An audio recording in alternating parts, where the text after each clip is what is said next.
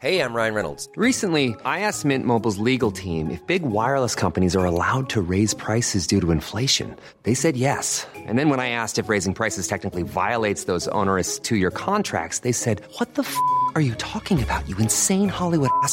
So to recap, we're cutting the price of Mint Unlimited from $30 a month to just $15 a month. Give it a try at mintmobile.com slash switch. $45 up front for three months plus taxes and fees. Promo rate for new customers for limited time. Unlimited more than 40 gigabytes per month. Slows. Full terms at mintmobile.com.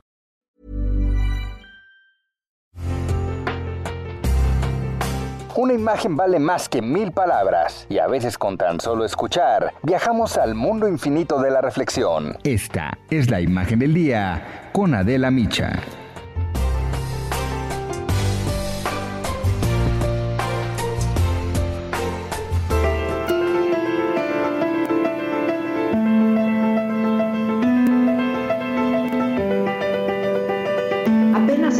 Semana pasado, el gobierno federal dio por concluida la Jornada Nacional de Sana Distancia, que puso en marcha por la pandemia de COVID que afecta a México desde marzo. Con todo el país en semáforo rojo de máxima alerta sanitaria, el gobierno autorizó el regreso a la nueva normalidad y la reapertura de actividades económicas esenciales. En la Ciudad de México incluso se reabrieron apenas el martes los principales bosques, Chapultepec, Tlalpan y Aragón, para que la gente saliera a ejercitarse. Mayo cerró con 90.664 casos de COVID-19 y 9.930 fallecimientos. En solo los primeros cuatro días de junio ya se registran 105.680 casos de coronavirus y 12.545 decesos. En cuatro días, el número de contagios superó los 15.000. Tan solo ayer, jueves, se informó de 4.442 nuevos casos. Los fallecimientos de lunes a jueves fueron 2.615. En 24 horas, 1.092 decesos. El martes fue el día más letal desde que comenzó la pandemia. Pero se le puso fin a la Jornada Nacional de Sana Distancia. Y los números muestran que no solo no hay signos de recuperación, de desaceleración, todo lo contrario. Los casos están aumentando y de manera alarmante. Y la curva, la curva no se aplana, está muy lejos de aplanarse. Sigue en un muy peligroso ascenso. Y eso de que la epidemia está domada, nunca se ha visto más lejos. Y en la conferencia nocturna de ayer, el subsecretario Hugo López Gatel advirtió que si la curva epidemiológica se empieza a estabilizar o sube, vamos para atrás. Bueno, pero entonces... Y volvió a recordar que México está en el momento más peligroso de la pandemia, en una situación de máximo riesgo de contagio si se sale a la vía pública. Y yo vuelvo a preguntar, bueno, pero ¿y entonces? El país entero en semáforo rojo. El doctor López Gatel pide nuevamente no salir de casa, porque la epidemia de COVID-19 podría perpetuarse y volverse más grave. Y lanza un llamado para que los comercios y empresas que no realicen tareas esenciales no abran. Pero ¿y entonces? No hay una justificación y hay peligro de que los casos activos de coronavirus impulsen o lleven a nuevos contagios. Y así nos va cambiando de cifras de, de, proyecciones y de pronósticos. Y en medio de esta pandemia, en el pico más alto, en la meseta de nuestra gráfica, el presidente López Obrador, ¿por qué no?, realiza desde el lunes pasado y hasta el próximo domingo una gira por los estados del sureste del país. fue a realizar alguna actividad esencial. Cuando la recomendación de los expertos es no salir, es usar cubrebocas, es evitar reuniones, es realizarlas de manera virtual.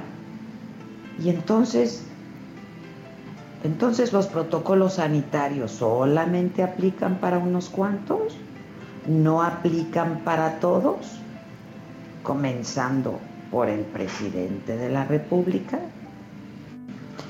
Ayer en Palenque, Chiapas, con casi 4.500 contagios en un día, nos dijo que no nos alarmemos, que si se presentara una situación de rebrote, se tomarían medidas de inmediato. Pero ¿cuál rebrote? Si estamos en el brote.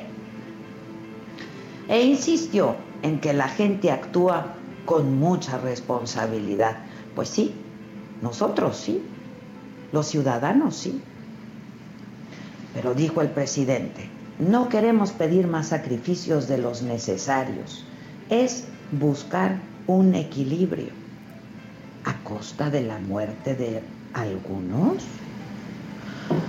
Yo francamente de nuevo pregunto, bueno, pero ¿y entonces? Porque tengo muchas más preguntas que respuestas. ¿Qué se hizo mal? ¿Qué hicieron mal? Nosotros no. ¿Alguien nos mintió? ¿Por qué regresar en lo más alto de la curva de contagios? ¿Y no hay un responsable? ¿Nadie se va a hacer responsable de esto? Doctor López Gatel con sus proyecciones equivocadas? Porque, ¿qué cree, doctor? Cada muerte no es solamente una cifra, no es un número, es una vida humana de uno de los nuestros. Es una historia que pudo tener un final diferente porque no se puede dejar pasar de largo las conductas muy riesgosas que está asumiendo el presidente al visitar ciudades, todas en semáforo rojo. En ningún acto lo hemos visto usando cubrebocas. Y no lo hemos visto quedarse en casa, como nos lo han pedido a todos los mexicanos todos los días. Y no, desgraciadamente, no es tan fácil como no mentir, como no traicionar. El virus no sabe de eso. Es obligado a hacer un alto, ajustar la estrategia y hacerlo con rapidez, rectificar para tratar de frenar esta pandemia que parece haberse vuelto incontenible imparable, incontrolable, interminable. Hay que hacerlo. Alguien tiene que hacerlo. Los que nos dicen que saben hacerlo.